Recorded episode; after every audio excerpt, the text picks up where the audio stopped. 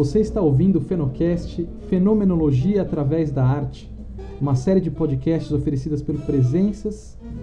Bom, aqui a gente vai se aproximar de temas da fenoclínica através de expressões artísticas.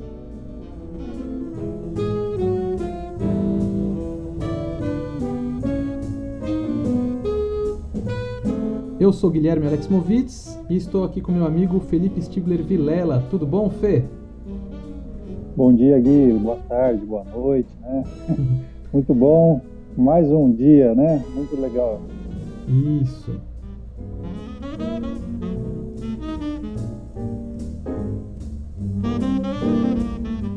Muito bem.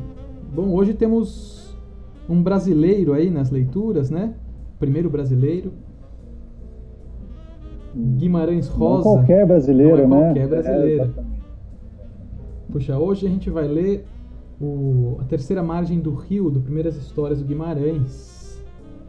E aí, o que, que, a gente pode falar sobre, sobre o autor, ou sobre esse conto, sobre esse livro, antes de começar a leitura, Fê? Ah, acho que o autor dispensa um pouco apresentações, né? Guimarães Rosa, é, e, enfim. Acho que Guimarães Rosa é um autor muito assim. É, tem uma leitura, na minha, na minha visão, né, uma leitura intensamente existencial, né? A existência é um tema muito presente, né? Uhum. Tudo que ele escreve, né? É, não sei se as pessoas concordariam comigo, mas é a leitura que eu faço, né? Uhum, uhum. e esse é um conto maravilhoso, né? Acho que é uma das, pô, quando você sugeriu a terceira margem do Rio, é, acho que é uma das coisas mais lindas que eu já li. Né? Bom, sublime. Esse livro como um todo, né? Assim, ele é muito bonito. A gente estava comentando um pouquinho antes de entrar, uhum. né? A gente ficou, eu, eu, fiquei muito em dúvida de sugerir esse ou alguns outros do livro, né? Então, o espelho, a, a, as margens da alegria. Nossa, ele, ele é cheio de, de, de o, assim, o Guimarães, além de ser um ótimo escritor, ele é um ótimo frasista também, né? Tem umas frases assim que são filosofias de vida praticamente no meio do, de tudo que ele escreve, né? Do Grande Sertão, é, Primeiras Histórias tem muitas, né? De fato é alguém que pensa muito a existência, né? E pensa a existência de um lugar, é, assim, moderno, pós-moderno, sei lá como é que ele se, seria classificado, mas assim, de um lugar do fluxo da vida, né? E não somente de um lugar, sei lá, dos costumes. Parece que ele está sempre provocando a gente a repensar tudo isso, né? É, e de um lugar muito peculiar, né? Que é essa criação de imagens que ele, que que ele tem, né? Que é muito dele, assim. Que, eu acho que essa é a riqueza, né? Esse conto é, é uma das, é um, tem muito essa característica, que é uma, é uma grande imagem. Né? Acho que daria para pensar a terceira margem do rio como um quadro. Legal. É, assim, porque ele, ele, ele, ele, tem uma instantaneidade assim que eu acho incrível. E, e eu acho que isso também é, é, a, a, aumenta assim, a, a complexidade e, e, e assim amplia as possibilidades do pensamento, né? Imagens muito vivas assim como ele como é que ele traz. Enfim. Legal, então vamos vamos ler aí. Vamos, e vamos ver vamos o que vai dar a conversa. Boa. E, e, só um comentário, eu acho que esse conto vai muito na esteira do, dos outros, curiosamente. Bom, a gente vai criando, sem querer, um, um uhum. caminho, né? Sim, sim. É, mas sem vai muito querendo. no caminho do, uhum. do, que a gente. É, exato, é, uhum. muito no caminho do que a gente veio lendo já. Você sim. vai ter conexões, seguramente. Beleza, vamos conversar sobre as conexões então também depois da leitura. Então, vamos lá, terceira margem do rio.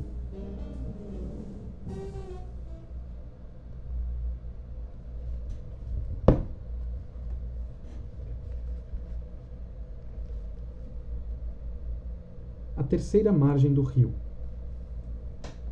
Nosso pai era homem cumpridor, ordeiro, positivo, e sido assim desde mocinho e menino, pelo que testemunharam as diversas sensatas pessoas quando indaguei a informação. Do que eu mesmo me alembro, ele não figurava mais estúrdio nem mais triste do que os outros, conhecidos nossos. Só quieto. Nossa mãe era quem regia, e que ralhava no diário com a gente.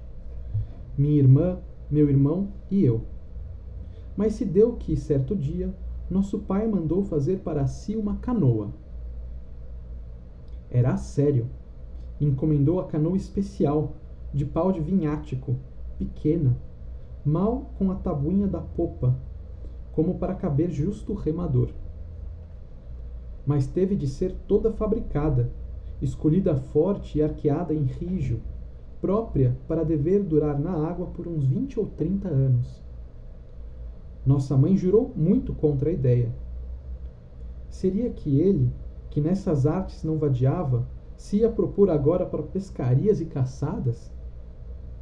Nosso pai nada não dizia.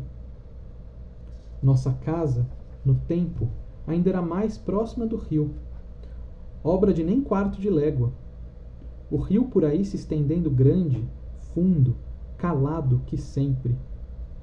Largo, de não se poder ver a forma da outra beira. E esquecer não posso do dia em que a canoa ficou pronta.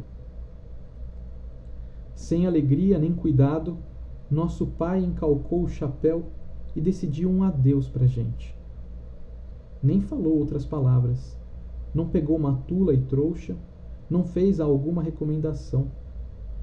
Nossa mãe, a gente achou que ela ia esbravejar, mas persistiu somente alva de pálida, mascou o beijo e bramou: Você vai ou você fique, você nunca volte.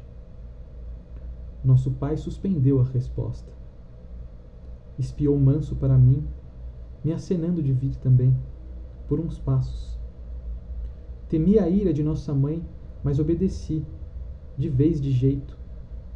O rumo daquilo me animava. Chega que um propósito perguntei: Pai, o senhor me leva junto nessa sua canoa? Ele só retornou o olhar em mim e me botou a bênção, com um gesto me mandando para trás. Fiz que vim, mas ainda virei, na grota do mato, para saber. Nosso pai entrou na canoa e desamarrou pelo remar. E a canoa saiu-se indo, a sombra dela por igual, feito um jacaré, comprida, longa. Nosso pai não voltou. Ele não tinha ido a nenhuma parte. Só executava a invenção de se permanecer naqueles espaços do rio, de meio a meio, sempre dentro da canoa, para dela não saltar nunca mais. A estranheza dessa verdade deu para estarrecer de todo a gente. Aquilo que não havia acontecia. Os parentes, vizinhos e conhecidos nossos se reuniram, tomaram juntamente conselho. Nossa mãe, vergonhosa, se portou com muita cordura. Por isso, todos pensaram de nosso pai a razão em que não queriam falar. Doideira.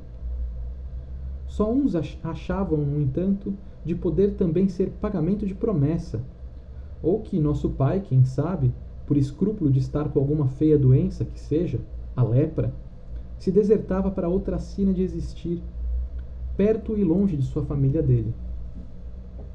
As vozes das notícias se dando pelas certas pessoas, passadores, moradores das beiras, até do asfalto da outra banda, descrevendo que nosso pai nunca se surgia a tomar terra, em ponto nem canto, de dia nem de noite, da forma como cursava no rio, solto, solitariamente.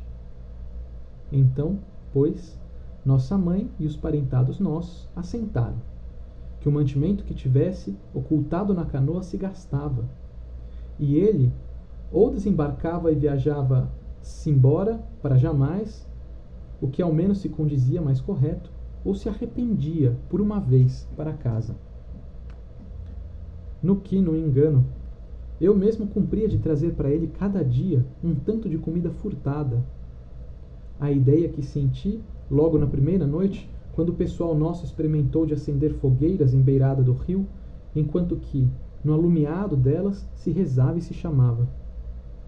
Depois, no seguinte, apareci, com rapadura, broa de pão, cacho de bananas. Enxerguei nosso pai no enfim de uma hora, tão custosa para sobrevir. Só assim, ele no ao longe, sentado no fundo da canoa, suspendia no liso do rio. Me viu. Não remou para cá. Não fez sinal. Mostrei-o de comer, depositei num oco de pedra do barranco, a salvo de bicho mexer e a seco de chuva e orvalho. Isso que fiz e refiz sempre, tempos afora. Surpresa que mais tarde tive, que nossa mãe sabia desse meu encargo, só se encobrindo de não saber. Ela mesmo deixava, facilitado, sobra de coisas para o meu conseguir. Nossa mãe, muito, não se demonstrava. Mandou vir o tio nosso, irmão dela, para auxiliar na fazenda e nos negócios. Mandou vir o mestre para nós, os meninos. Incumbiu o padre que um dia se revestisse, em praia de margem, para esconjurar e clamar a nosso pai o dever de desistir da tristonha teima. De outra, por arranjo dela, para medo, vieram os dois soldados. Tudo o que não valeu de nada. Nosso pai passava ao largo, avistado ou de luso, cruzando na canoa, sem deixar ninguém se chegar à pega ou à fala. Mesmo quando foi, não faz muito, dos homens do jornal que trouxeram a lancha e tensionavam tirar retrato dele, não venceram. Nosso pai se desaparecia para outra banda. Aproava a canoa no brejão de léguas que há por entre juncos e mato, e só ele conhecesse a palmos a escuridão daquele. A gente teve de se acostumar com aquilo. As penas que com aquilo a gente mesmo nunca se acostumou, em si, na verdade. Tiro por mim, que no que queria e no que não queria, só com nosso pai me achava, assunto que jogava para trás meus pensamentos. O severo que era de não se entender de maneira nenhuma como ele aguentava. De dia e de noite, com sol ou aguaceiros, calor sereno e nas friagens terríveis do meio do ano, sem arrumo, só com um chapéu velho na cabeça, por todas as semanas e meses e os anos, sem fazer conta do ciírio do viver. Não pojava em nenhuma das duas beiras, nem nas ilhas e croas do rio, não pisou mais em chão nem capim. Por certo, ao menos, que para dormir seu tanto ele fizesse amarração de canoa em alguma ponta de ilha, no esconso. Mas não armava um foguinho em praia, nem dispunha de sua luz feita, nunca mais riscou um fósforo. O que consumia de comer era só um quase, mesmo do que a gente depositava no entre as raízes da gamileira ou na lapinha de pedra do barranco. Ele recolhia pouco, nem o bastável. Não adoecia? e a constante força dos braços para ter tempo na canoa, resistindo, mesmo na demasia das enchentes, no subimento. Aí, quando no lanço da correnteza enorme do rio tudo rola o perigoso, aqueles corpos de bichos mortos e paus de árvores descendo, de espanto, de esbarro. E nunca falou mais palavra, com pessoa alguma. Nós, também, não falamos, não falávamos mais nele. Só se pensava. Não, de nosso pai não se podia ter esquecimento. E se por um pouco a gente fazia que esquecia, era só para se despertar de novo, de repente, com a memória, no passo de outros sobressaltos. Minha irmã se casou. Nossa mãe quis festa. Nossa mãe não quis festa. A gente imaginava nele quando se comia uma comida mais gostosa. Assim como no gasalhado da noite, no desamparo dessas noites de muita chuva, fria, forte, nosso pai só com a mão e uma cabaça para ir esvaziando a canoa de água do temporal. Às vezes, algum conhecido nosso achava que eu ia ficando mais parecido com nosso pai. Mas eu sabia que ele agora virara cabeludo, barbudo, de unhas grandes, mau e magro, ficado preto de sol e dos pelos, com aspecto de bicho, conforme quase nu, mesmo dispondo das peças de roupas que a gente de tempos em tempos fornecia. Nem queria saber de nós, não tinha afeto? Mas por afeto mesmo, de respeito, sempre que às vezes me louvavam por causa de algum meu bom procedimento, eu falava: Foi pai que um dia me ensinou a fazer assim. O que não era o certo, exato, mas que era mentira por verdade. Sendo que, se ele não se lembrava mais, nem queria saber da gente, por que então não subia ou descia o rio para outras paragens, longe, no não encontrável? Só ele soubesse. Mas minha irmã teve menino. Ela mesma entestou que queria mostrar para ele o neto. Viemos, todos, no barranco. Foi num dia bonito. Minha irmã de vestido branco, que tinha sido do casamento, ela erguia nos braços a criancinha. O marido dela segurou, para defender os dois, o guarda-sol. A gente chamou, esperou, nosso pai não apareceu. Minha irmã chorou, nós todos aí choramos, abraçados. Minha irmã se mudou com o marido para longe daqui. Meu irmão resolveu e se foi para uma cidade.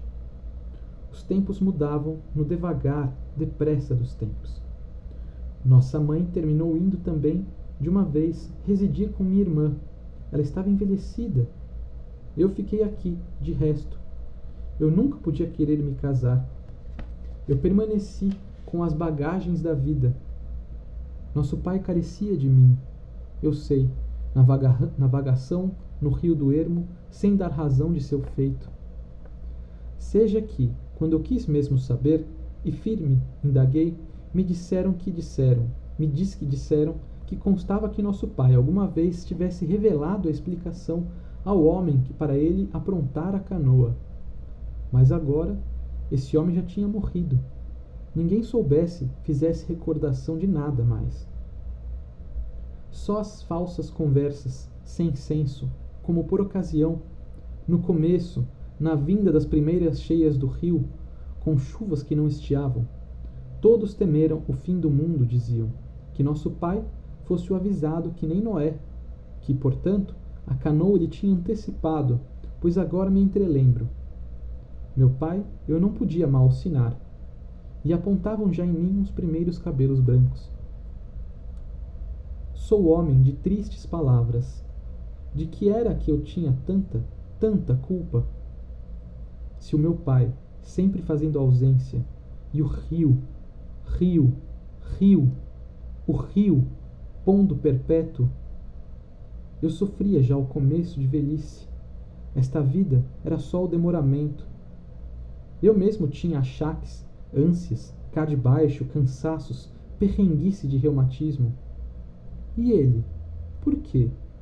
devia de padecer demais. De tão idoso, não ia, mais dia menos dia, fraquejar do vigor, deixar que a canoa emborcasse ou que bubuiasse sem impulso na levada do rio para se despenhar horas abaixo, em Tororoma e no tombo da cachoeira, brava com fervimento e morte. Apertava o coração. Ele estava lá, sem a minha tranquilidade. Sou o culpado do que nem sei, de dor em aberto, meu foro. Soubesse, se as coisas fossem outras, eu fui tomando ideia. Sem fazer véspera. Sou doido? Não. Na nossa casa, a palavra doido não se falava. Nunca mais se falou, os anos todos. Não se condenava ninguém de doido. Ninguém é doido, ou então todos. Só fiz que fui lá com um lenço para o aceno ser mais. Eu estava muito no meu sentido. Esperei. Ao por fim, ele apareceu aí e lá, o vulto. Estava ali, sentado à popa. Estava ali, de grito. Chamei umas quantas vezes e falei o que me urgia, jurado e declarado. Tive que reforçar a voz. Pai, o senhor está velho, já fez o seu tanto. Agora o Senhor vem, não carece mais. O Senhor vem e eu, agora mesmo, quando que seja, a ambas vontades, eu tomo o seu lugar do Senhor na canoa. E assim dizendo, meu coração bateu no compasso do mais certo. Ele me escutou, ficou em pé, manejou o remo na água, proava para cá, concordado. E eu tremi, profundo, de repente, porque antes ele tinha levantado o braço e feito um saudar de gesto. o primeiro, depois de tamanhos anos decorridos. E eu não podia. Por pavor, arrepiados os cabelos, corri, fugi, me tirei de lá, num procedimento desatinado, porquanto que ele me apareceu vir da parte de além.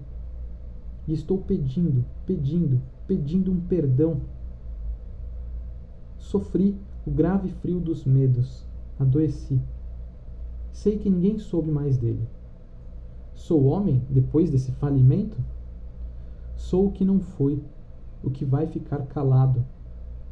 Sei que agora é tarde e temo abreviar com a vida nos rasos do mundo.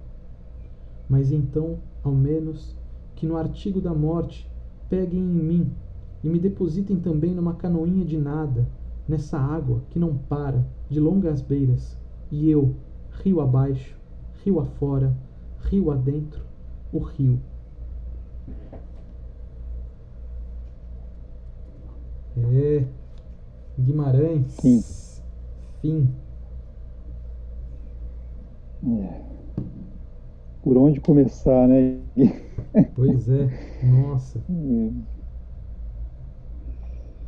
Então, você sabe que acho que o título desse, desse conto é um. Começar pelo título, né? É um dos, dos títulos, um dos títulos mais assim é, que me causam perplexidade, né? É, porque eu acho que a primeira, acho que esse conto é um, é um conto de perplexidades. Ele fala de um uhum. grande mistério, né? Ele parece que ele cria a imagem é, do mistério, assim, do mistério não do mistério do mundo, mas do mistério é, é, enquanto enquanto destinação de uma existência, né? Dos apelos é, é, misteriosos que, que, que, a vida faz a uma existência. Né? Assim, é, e a terceira margem do rio é isso. A gente começa o texto se perguntando o que, que, que é a terceira margem, né? E eu começamos com uma perplexidade e terminamos com a mesma perplexidade. Eu acho que isso é incrível, né? É, exatamente, né? O, o, ponto que todo esse, esse enredo me parece que que é um jogo né, entre é, a entrega a um destino inconcebível, destino não quanto aquilo que está desenhado, mas aquilo que me chama, né?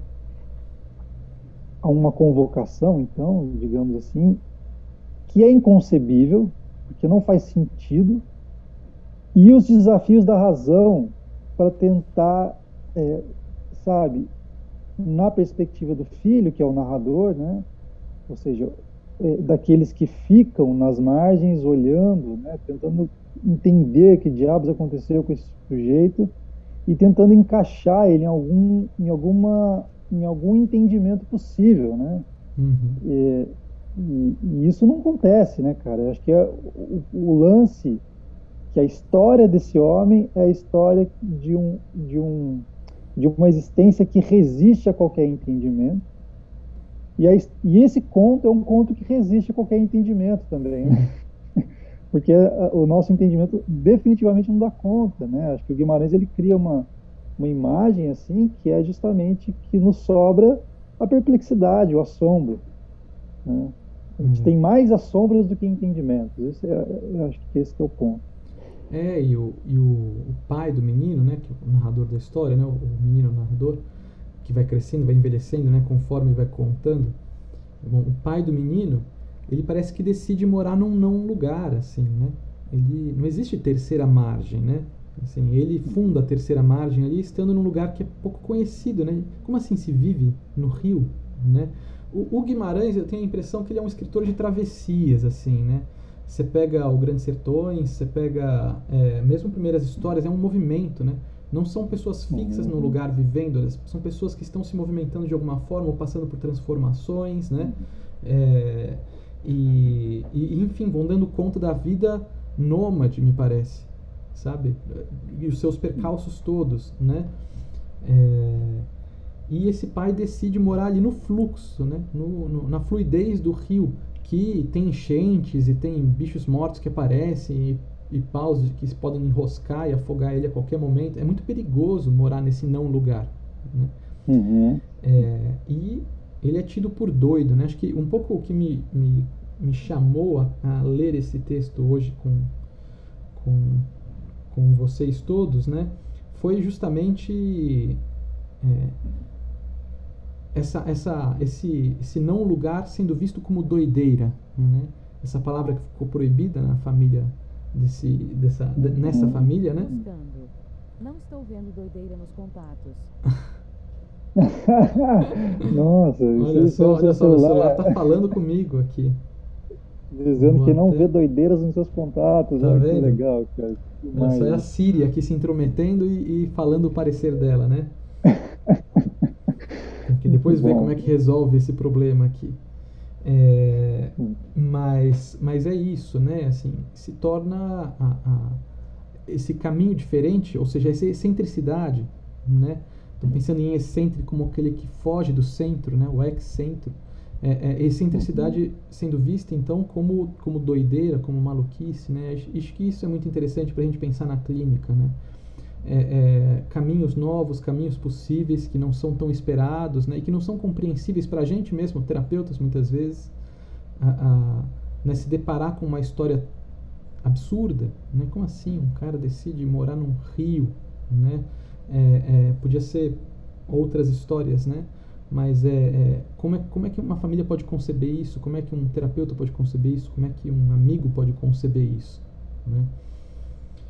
É, e, e, e, me chama outra me chama atenção também no, no, na leitura do, da terceira margem do rio a questão assim talvez seja porque é, é, eu, eu sou pai e o Fê também é pai né assim e ele fala muito da questão da paternidade né uhum. é, e eu lembrando também do meu pai e outras coisas assim eu fico pensando é, o quanto os filhos nunca compreendem de fato os caminhos dos pais, né, das mães também, mas dos pais no nosso caso, e herdam por essa não compreensão uma culpa de talvez ter que trilhar o mesmo caminho.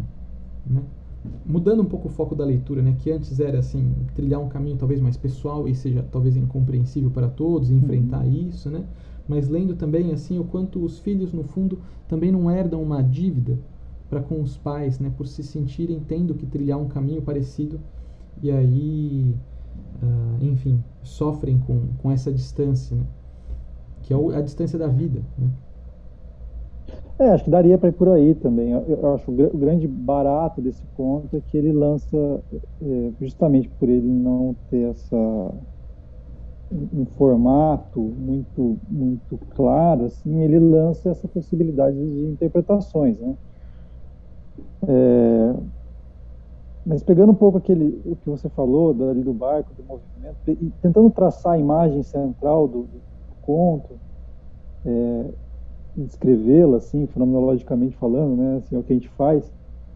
O que que, que que é isso, né, cara? É um sujeito, como você disse, né, Gui, ele que foi viver no meio do rio, ou seja, no movimento, na solidão, é, na profundidade e na imensidão, né? Não sei, teria mais adjetivos aí, mas acho que são os que me chamam a atenção enquanto esse esse rio em particular, né?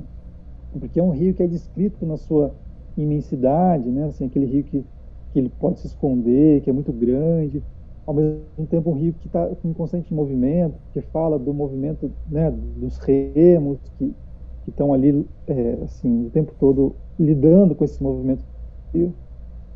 E, e esse elemento da profundidade, ele aparece muito. Fala da solidão, obviamente, né, que esse cara está sozinho. E, e, e, o elemento da profundidade, que é o grande desenlace do, do, do conto, né? Assim, eu, eu, eu não sei, para mim a chave, eu, não sei se podemos falar em chave nesse conto, chave de leitura, mas pelo menos é um grande esclarecimento disso tudo, né? Esse final. Uhum. Não sei se. É... Bom, a gente vai falando meio assim, né? Meio. Para mim, puxa, esse final ele é muito bonito, né? Porque, porque é isso. O filho, como você disse, né? De repente, ele sente que aquele destino era o seu, né? E ele queria apaziguar as dores do pai de viver nessa, nesse lugar muito árduo, né? Assim, uhum. hostil. É, e, né? E pensando na tranquilidade dele, na hostilidade que o pai vive, ele pensou, bom, agora eu vou substituí-lo. E, e ele diz assim, né, eu estava muito no meu sentido, né, em, em oposição à questão da doideira. Né, aí. Uhum. E, assim dizendo, meu coração bateu no compasso do mais certo. Que, putz, que frase maravilhosa você falou. Ele é um frasista, essa frase, cara, ela é assim, sublime. E aí, só que aí quando o pai começa a vir, ele, ele, ele, ele Fica com medo. pula fora, né? uhum. né?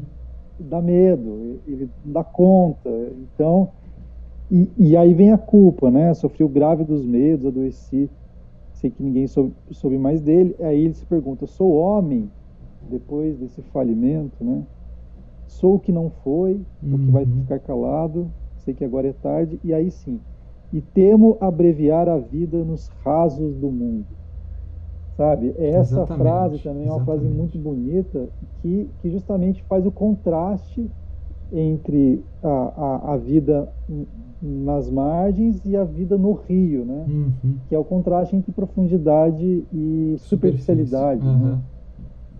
O filho é aquele que fica na superficialidade, assim, que não dá conta de ir para a profundidade. Uhum. Não sei, pegando isso enquanto imagens, né? Imagens reveladoras do que é a existência, é como se o pai tivesse assim mergulhado naquilo que a existência tem de mais radical, assim, né? Que é a solidão a imensidão, né, a profundidade e o movimento. E o medo do filho, de quem conta essa história a partir do fracasso, do medo, da culpa, né, de, de, de não dar conta de estar nesse lugar, sabe? Nesse lugar, assim, que é um lugar, é, é um lugar radical, né? Amedrontador, né? De fato, né? É, é. é, arriscado, é diferente. É diferente, acho que essa é a questão, né? Não é conhecido. E que não se pode explicar. É uhum. É isso, isso que não é conhecido e que não se pode é, explicar pela razão e que a razão nunca dá conta. Nunca uhum. é um uhum. lugar lógico. Esse lugar da profundidade, daquilo que me convoca, daquilo uhum. que me uhum. chama. Na minha solidão, traduzindo isso para termos existenciais, né? E, e isso nunca é lógico, sabe? É sempre assim uma, uma doideira, né? é, aquilo que, que é mais profundo em nós é aquilo que exatamente não corresponde às leis da razão e do bom senso, né? Uhum. Não necessariamente, né? Assim, não é, não é refém é, disso, que, né? que não, uhum. Isso, não é refém e não tem esse compromisso, né? Pode ser que até, enfim, seja mais, em alguns casos, seja caiba mais, né? Uhum. Mas não é esse o critério, né, cara? É. Sabe que eu fiquei... Eu, eu, eu fiquei pensando, assim, me veio na cabeça enquanto eu lia pela, um pouquinho antes de entrar, eu estava lendo um pouco, e, e, me veio na cabeça a, a, um, um, mito grego, que é o mito do Caronte. Sabe o Caronte? Ele aparece no Dante também. O barqueiro? É, o barqueiro, né? né? É. é. E que, que mora ali no rio, né? Que mora no rio.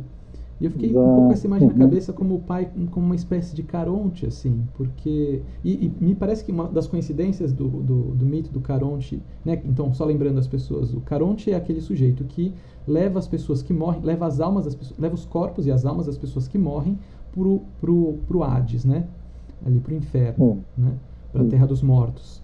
É, e as pessoas vão até com uma moeda para pagar né, a viagem. Se a pessoa não tem a moeda, elas ficam vagando 100 anos ali na, na margem da praia, é, é, até que depois ele conceda aí, mesmo sem pagar, né? mas tem um, um, pedágio aí de 100 anos. Mas enfim, o Caronte parece que uma coisa que coincide, além do fato do Caronte viver no rio ali, no, no barco, acho que o, o, rio se chama Aqueronte, se não me engano também, é, uhum. é o fato de ele pode ser substituído, a tarefa dele é eterna, mas o Caronte pode ser substituído por alguém que de livre e espontânea vontade uh, sugira para ele trocar de lugar com ele. Né? E, e aí me parece o, o, ponto do conto, né? Assim, Olha, o filho, disso. o filho sugere e ele a primeira vez escuta e topa, né? E quando chega perto, ele ele ele carece de coragem ali, né? Como diz o Diadorino no Grandes Sertões e vai embora, foge, né? É, então fiquei pensando nessa história e o, o, quanto então o Caronte sendo esse barqueiro que então leva as almas para as funduras da, da, da vida, né, do, da, da não vida, sei lá, da existência como um todo, da eternidade, né, é, é, o personagem, pai do, do rapaz aí, ele também constantemente provoca as pessoas as funduras do rio, né? As funduras de uma outra, de um outro caminho, de uma outra margem, né? Que é uma margem não conhecida, né? E o menino se sente ele denuncia, né? é, exatamente. Ele denuncia a, a, a, os limites, né? Assim, desse mundo. Uhum, é, uhum. Quando ele anuncia a possibilidade de uma outra experiência, né? De uma outra é de uma terceira uma margem, margem, né? de uma margem não conhecida, né? É, e, e, nem todos são, são convocados, né? Para todos são provocados, acho que todos se incomodam, né? É, os parentes, os vizinhos, a mãe, a filha, né? Mas poucos são chamados. O único que fica no final das contas é o filho. Né? Todos vão embora. É, uhum. E ele se sente chamado, de fato, a viver essa vida no rio, nessa terceira margem, né?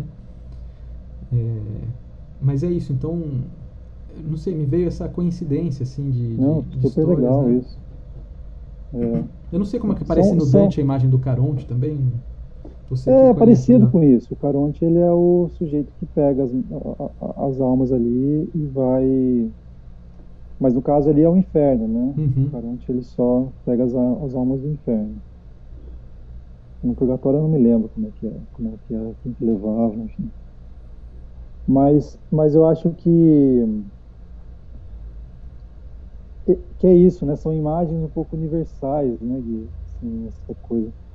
E, e me lembro também essa história do rio, né? Do, da imagem do rio, é uma, uma, uma, imagem muito cara, a filosofia, inclusive, né? A famosa imagem do Heráclito lá sobre uhum. o rio, né? Que um homem não atravessa duas vezes o mesmo rio, né? uhum. né? Então, essa questão do movimento, sobre aquilo que que, que é o, o, uma imagem da mutabilidade, né, da não permanência, sabe? Então acho que o Guimarães é bem preciso nesse porque é isso, né? Não, não se atravessa o mesmo rio porque o homem não é o mesmo e o rio não é o mesmo. Então há uma, há uma coincidência, né, entre, entre a alma humana e a, e a materialidade do mundo, né? É, me parece que é, ele é muito, muito provocado. É, ele me parece muito provocado, assim, o Guimarães.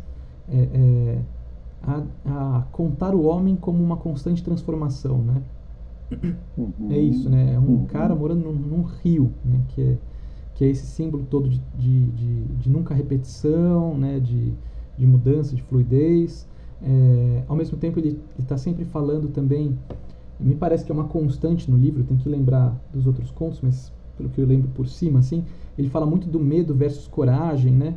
Então tem o famigerado na sequência, tem, enfim, né, que são situações de, de, enfrentamento de situações difíceis, né, e o quanto a existência não seria isso, então, uma constante é, luta de coragem versus medo, de medo versus coragem, né, em que o homem vai se, se entendendo e, e, e se transformando a partir disso, né, desse movimento. Exato. É, e, e, lembra um pouco também, assim, a, falei do Bachelar agora, mas é me veio também a questão da imensidão, né? de estar na imensidão, né? Uhum. como uma coisa é, que, que, ou seja, eu, eu, procuro um caminho que um caminho de vida que se caracteriza por ser inesgotável, né? Uhum. O caminho não necessariamente de coisas a fazer, mas de, de presença, né, no mundo, de forma que eu, o que eu busco não é não é encontrar a minha identidade, mas exatamente me entregar às infinitas possibilidades de ser que me constituem, né, assim, essencialmente. Então acho que assim a gente chega na questão da clínica aí, né, Gui? a gente vai um pouco descrevendo assim o conto, né? E, porque eu não sei o que você pensa, mas é, para mim o convite da clínica é um pouco esse, né? Assim, de você poder abrir mão das, das margens daquilo que já se conhece, né? Ou seja, você está contornado é, e contido, de certa forma, por, por aquilo que você já sabe de si, né? E, e de poder se abrir para esse movimento do, do, do não para descobrir o desconhecido, não é isso, né? Para descobrir aquilo que está escondido em mim, é?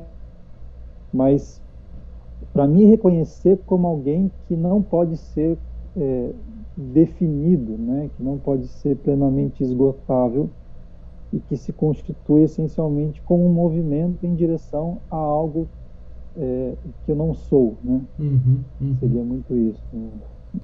É, é, eu sinto que a terapia, assim, é difícil dizer, né? A gente fala com frequência, mas é, é difícil também adotar como qual a função da terapia, né? Porque ela é, é isso, é, um, é uma artesania, é uma coisa tão, tão, tão imensa também, né? Que dizer que ela é só isso ou aquilo é difícil, né? Mas de fato, acho que tem na terapia um, um, é, um recorte temporal assim que permite que a pessoa construa uma canoa, né?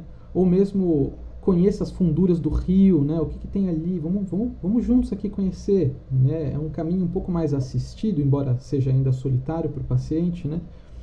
É, mas assim, é que permite ele sondar lugares que ele não sondaria né, fora da terapia, eu acho, né?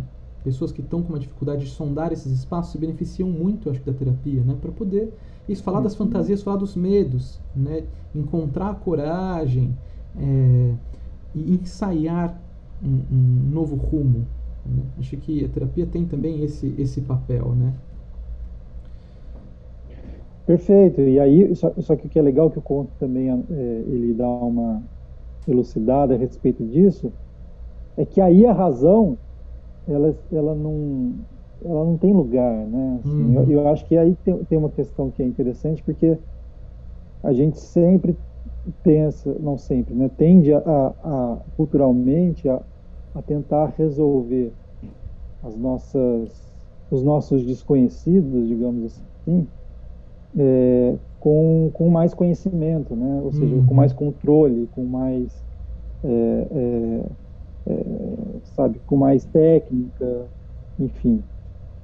É, ou seja, domesticar o desconhecido, né? Acho que é isso que a gente tenta fazer o uhum, tempo todo. Uhum. É, e, e, esse mergulho no desconhecido, né, sabe, de poder me entregar, é, de poder me entregar, sabe, aquilo que fala em mim, né, para além dos limites da razão, acho que isso é um lugar né, da terapia também, né, de poder permitir sim, que sim, aquilo sim. que me convoca possa ter um lugar na canoa. Exatamente, é. é. é. Não, e é, e, com certeza. É, Putz, me fugiu agora uma reflexão que eu tinha feito aqui.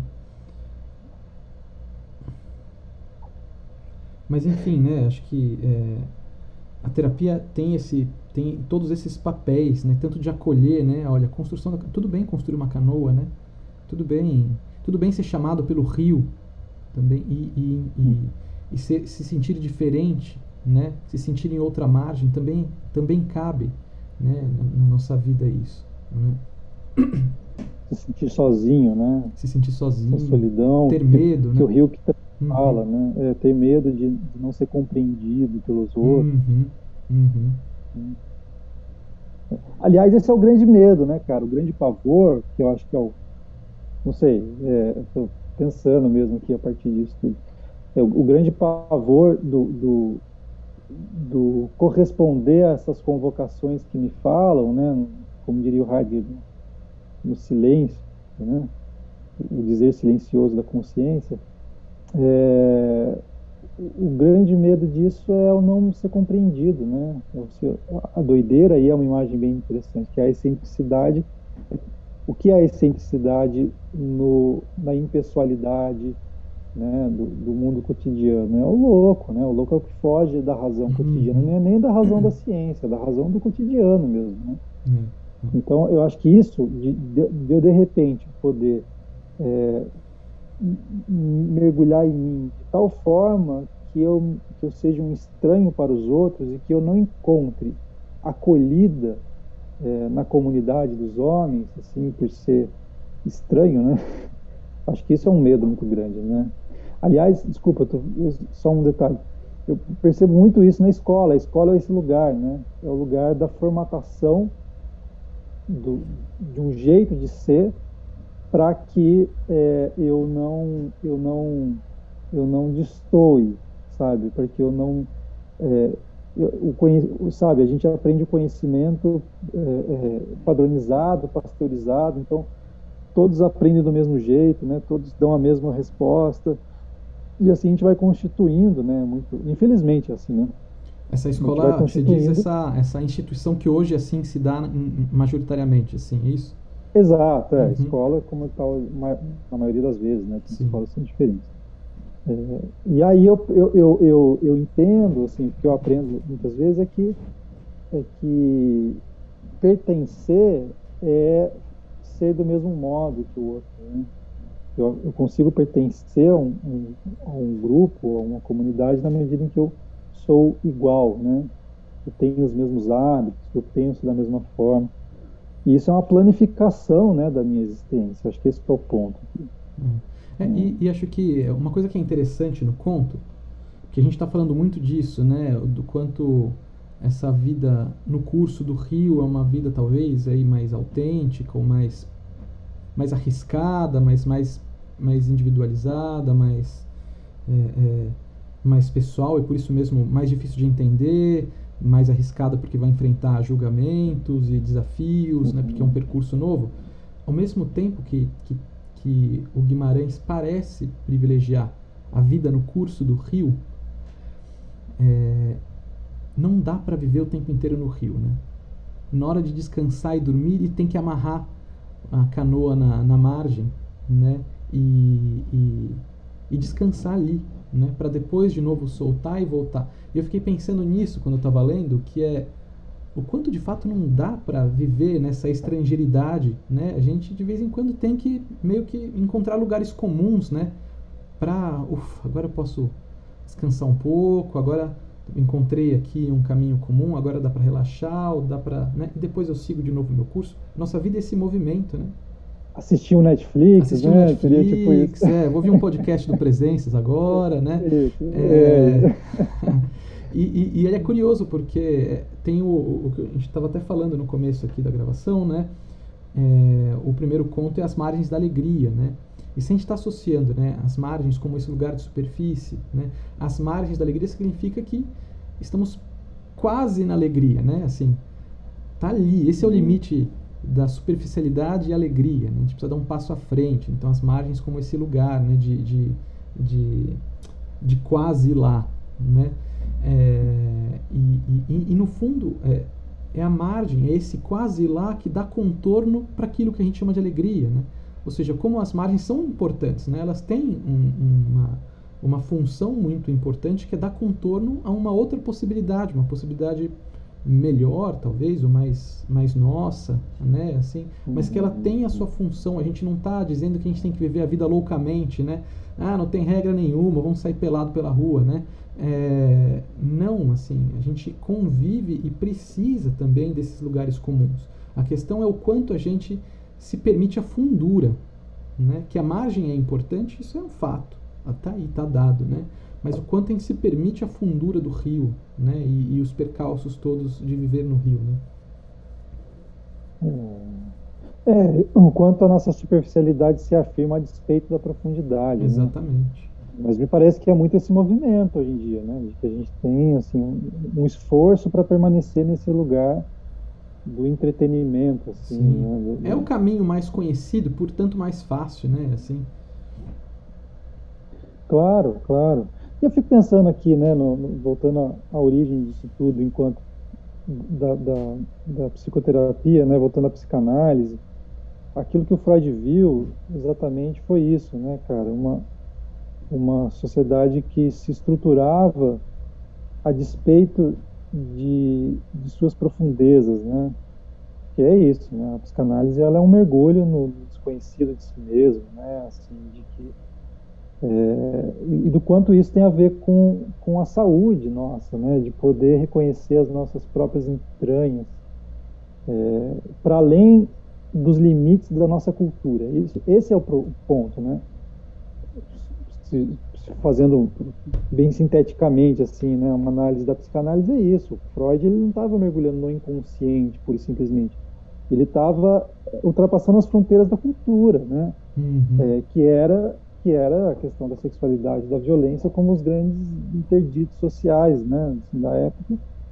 E, e, e, eu acho que a gente continua fazendo o que Freud fez, né, pensando fenomenologicamente, não no sentido da sexualidade, mas no sentido é, de tentar ultrapassar as fronteiras da cultura naquele indivíduo, sabe? Para que ele não se limite, para que ele não se, se encerre ou se planifique naquilo que a cultura né, preparou para ele.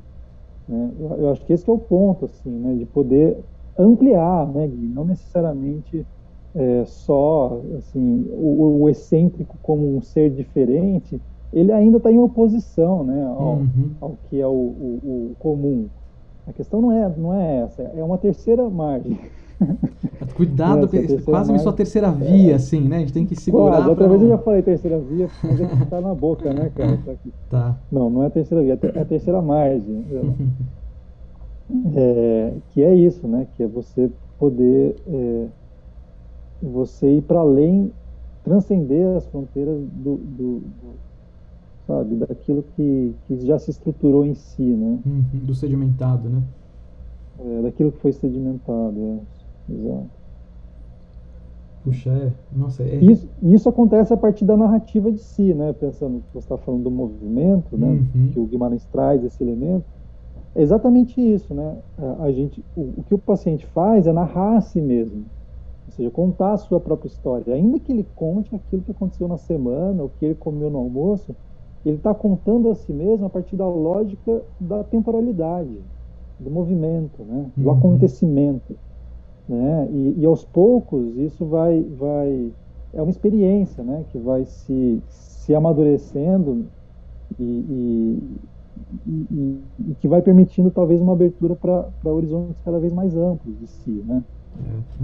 É, é. é e, só lembrei agora, nem sei porquê, mas é, porque muda um pouco, volta um pouco para o que a gente estava falando antes, né? Uma frase dele linda aqui que eu acho que é falando do pai falando assim, ele ali solto, solitariamente, né? E fiquei pensando nisso, né? O pai solto, solitariamente. Solto é o contrário de preso, né? Ou seja, ele está livre ali, solto e solitário, né? Eu acho que viver essas funduras, viver essa, esse, viver a terceira margem é tem um quê de solidão mesmo, né?